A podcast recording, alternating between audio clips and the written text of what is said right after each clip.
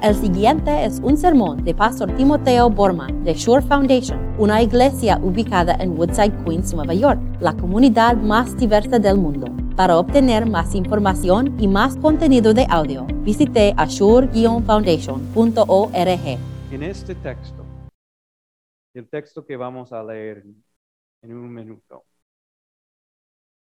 el apóstol Pablo es como un, un boxeador sale de, de su rincón verbalmente y está peleando, está bateando, está boxeando con sus oponentes. Yo recuerdo, no sé, no está en la Biblia la verdad, pero hay una, una sabiduría secular que dice, hay que escoger, escoger tus batallas con cuidado. Si han escuchado ese, ese tipo de, sabiduría, hay que escoger tus batallas con, con, con cuidado. Y esto aplica a cualquier relación, un pastor con su iglesia, un esposo con su esposa y al revés, entre amigos y amigas también. No deben batear sobre todo, sino hay que escoger con cuidado tus batallas. Y aquí eso nos aplica hoy porque vamos a ver que el apóstol Pablo ha escogido su batalla. Y tenemos que discernir bien con el Espíritu Santo lo que es su batalla. Pero más, quiero reflexionar con ustedes sobre esta batalla de dos maneras, luego en el sermón. Vamos a ver que hay malas noticias sobre las buenas noticias. Y luego vamos a ver que hay buenas noticias sobre las buenas noticias. Escuchen lo que, lo que el apóstol Pablo escribió hoy. Estamos en la página 8. Si están conmigo aquí en la iglesia, en sus boletines, estamos en la página 8. Y si están conmigo desde la casa, les invito a abrir sus Biblias al libro de Gálatas y vamos a empezar desde el principio. Pablo eh, apóstol, no por investidura ni mediación humanas, sino por Jesucristo y por Dios Padre, que lo levantó de entre los muertos y todos los hermanos que están conmigo a las iglesias de Galacia. Que Dios nuestro Padre, el Señor Jesucristo, les conceden gracia y paz. Jesús dio su vida por nuestros pecados para rescatarnos de este mundo malvado según la voluntad de nuestro Dios y Padre, a quien sea la gloria por los siglos de los siglos. Amén me asombra. Que tan pronto estén dejando ustedes a quien los llamó por la gracia de Cristo para pasarse a otro evangelio. No es que hay otro evangelio, sino que ciertos individuos están sembrando confusión entre ustedes y quieren tergiversar el evangelio de Cristo. Pero aún, si alguno de nosotros un ángel del cielo les predicara un, un evangelio distinto del que les hemos predicado, que caiga bajo maldición. Como ya lo hemos dicho, ahora lo repito, si alguien les anda predicando un evangelio distinto del que recibieron, que caiga bajo maldición. ¿Qué busco con esto? ¿Ganarme la aprobación humana o la de Dios? Piensen que procuro agradar a los demás. Si yo buscara agradar a otros, no sería siervo de Cristo. Esta es la palabra de Dios.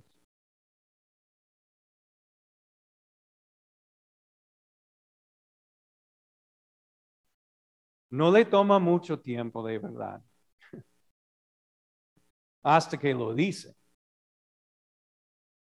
Solamente unos momentos en la carta necesita para llegar a su punto. y después lo, lo dice públicamente. Me asombra. Esto es lo que él dijo. Y, él podría haber dicho de, la misma cosa con muchísimas otras frases, como él podría haber dicho, estoy sorprendido. O me han vuelto la cabeza y no de buena manera. O podría haber dicho una oración. Oh my God. Dios mío, que estás creyendo. Él podría haber dicho muchas cosas, pero lo que él dijo es esto. Mm, estoy, estoy asombrado. Me asombra. Ahora, normalmente e, e, eso no es la práctica del, del, apóstol Pablo y ustedes lo saben muy bien. Normalmente cuando él escribió una carta, siempre empezó con, con alabanza, con adulación, como diciendo, wow, ustedes tienen una fe gigante, tienen un amor eh, que no se cansa, es increíble la obra del Espíritu Santo en la vida de ustedes, pero aquí no. Cuando está escribiendo a, a esas iglesias en Galacia, escribió, me asombra. Y más, Luego viene una acusación que él no ha escondido. Y la acusación es esto, que ellos habían abandonado a su Dios. Mira lo que dice. Me asombro que tan pronto estén dejando ustedes a quien los llamó.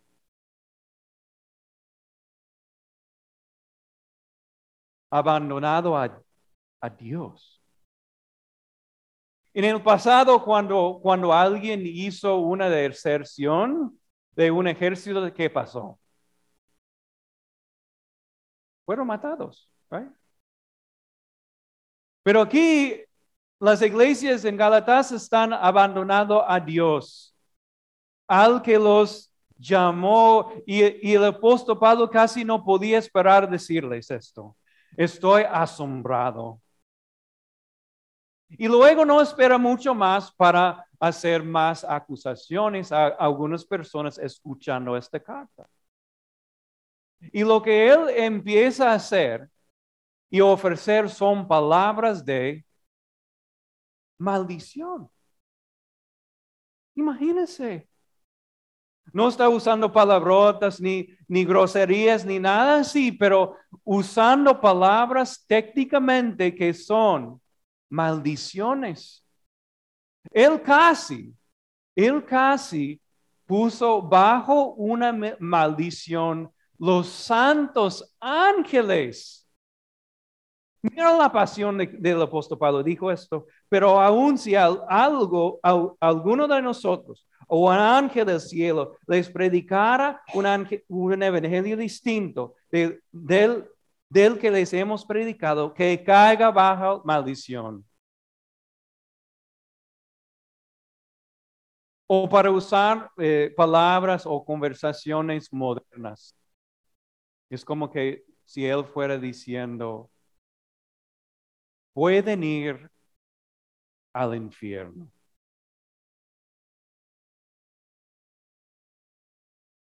Y eso es lo que él dice. Está batallando por el evangelio con todo lo que él es. Ahora, ahora, yo les digo que vamos a reflexionar sobre estas palabras. Y, y nuestra primera reflexión es esto. Necesito compartir con ustedes las malas noticias sobre las buenas noticias.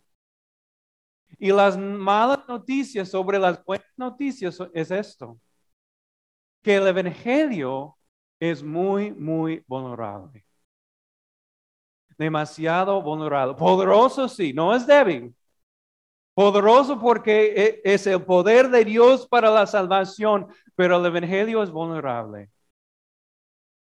Porque hay tantos otros evangelios que no son evangelios. ¿Cuántos evangelios hay hoy en día? Demasiados. Y hay iglesias que piensan que son iglesias ofreciendo otros evangelios. Como por ejemplo, hay el evangelio de la prosperidad. ¿Saben lo que dice el evangelio de la prosperidad? Los predicadores dicen, si tú crees suficientemente, Dios va a derramar en tu vida dinero y riquezas y vas a estar bien feliz. Este es otro evangelio, el evangelio de la prosperidad, no es un evangelio. Hay otros evangelios también. Hay personas que, que llegan a la iglesia buscando otro evangelio que dice, si obedecen la voluntad de Dios, si asisten a la iglesia, ¿sabes qué?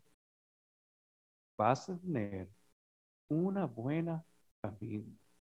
Hijos obedientes y un matrimonio, pero súper feliz. Este es el evangelio de la familia, que no es un evangelio y no es el evangelio. Pero ¿saben lo que la mayoría de los cristianos creen hoy en día? Es, casi otra religión. Hay muchas personas que creen e, el propósito de la vida el propósito de la cristiandad es hacerme a mí feliz. Solo quiero ser feliz. Y hay muchas personas que creen, que creen esto. Piensen en esto. Una pregunta para ustedes. ¿Qué quieren en la vida? De verdad, ¿qué quieren? Quieren tener una relación de Dios o algo diferente. O una pregunta más sencilla. ¿Qué quieren este verano?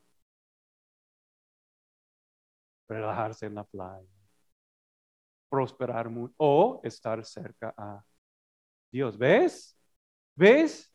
Cómo estamos buscando muchas veces otros evangelios que no son otros, que no son verdaderos evangelios. Eh, eh, el Evangelio es vulnerable. Una vez yo estaba leyendo un libro escrito por, por Dietrich Bonhoeffer. Él es un teólogo um, muy popular, de verdad todavía, un teólogo luterano. Él, él escribió un libro bastante famoso que se llama El costo de discipulado. Muy, muy bueno ese libro. Y él, él este, fue un, teólogo luterano de Alemania. Llegó a, Nueva York, New York City, llegó. Eso, y eso pasó hace casi 100 años ahora, para estudiar para su doctorado.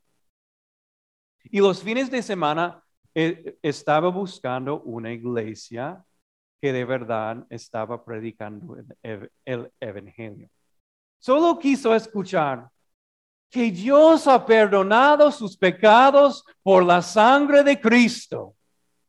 Solo esto. ¿Qué pasa? Domingo tras domingo tras domingo visitando iglesia tras iglesia, ¿saben lo que él encontró? Ninguna iglesia predicando el Evangelio. Pues Sure Foundation no existía todavía. Ni otras iglesias fieles muy triste. ¿Piensan que las cosas han cambiado? ¿Que hay más iglesias fieles hoy en día? La verdad es que un, yo estaba leyendo un libro de una mujer que se llama Serene Jones y él, ella es la presidenta de un seminario aquí en Nueva York, el seminario más grande que cualquier otro seminario que está en, aquí en, en New York City. Y ella escribió esto, se llama Serene Jones. Escribió lo, siguiente.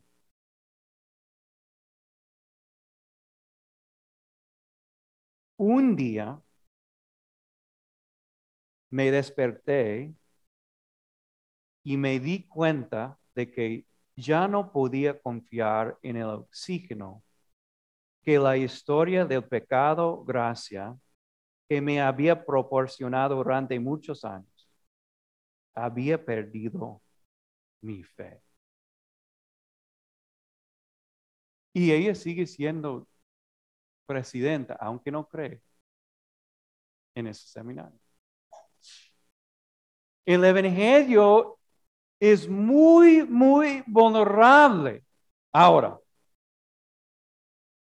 estas son las malas noticias sobre las buenas noticias. Ahora voy a ofrecer otra reflexión que dice esto, que les voy a ofrecer las buenas noticias sobre las buenas noticias. Con una alegría que tiemble, una alegría que viene de Dios, puedo decir esto, que el Evangelio está en esta iglesia, por la gracia de Dios. Lo leímos cuando el apóstol Pablo dijo esto en, versículo, en el versículo 1. Um, que Dios nuestro Padre y el Señor Jesucristo les concedan gracia. ¿Y qué es gracia? Gracias es amor inmerecido. No es un amor que hemos ganado delante de Dios, un amor inmerecido de parte de Dios. Y, más, les concede gracia y paz. El resultado de la gracia de Dios que Dios mostró en Cristo Jesús cuando Cristo Jesús fue crucificado por nosotros. ¿Podemos tomar un momento aquí, todos juntos? Suspirar por un momento. Aquí estamos en la presencia de Dios, con su palabra, con su sacramento. Y Él no está enojado con nosotros. Nos ama, nos ha perdonado, nos da gracia y paz. Y más, mira lo que lo que el apóstol Pablo dijo. Jesucristo dio su vida por nuestros pecados. hay, hay, dos partes de esa frase. Y algunos de nosotros tenemos que ver la segunda parte. Jesucristo dio su vida por nuestros pecados. Significa que nosotros tenemos pecados. Y tal vez hay algunas personas aquí escuchando que estoy bastante bien.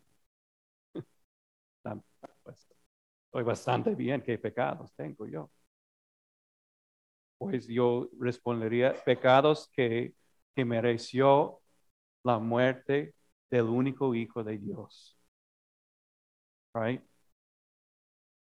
Algunos de nosotros tienen que escuchar la, segunda parte de esa frase, pero algunos de nosotros tienen que escuchar la primera parte. Jesucristo dio, regaló generosamente su vida por nosotros en la cruz para el perdón de los pecados. Y ahí está, ahí está el Evangelio. Nosotros tenemos aquí algo asombroso paz con Dios. Una relación con el Padre a través de la sangre. Eso es lo que el, eh, Dietrich Bonhoeffer estaba buscando, una iglesia que predijo la palabra de Dios y el Evangelio. Y esto, esto es la batalla que Pablo escogió. No hay otro evangelio. Hay uno solo. Amén.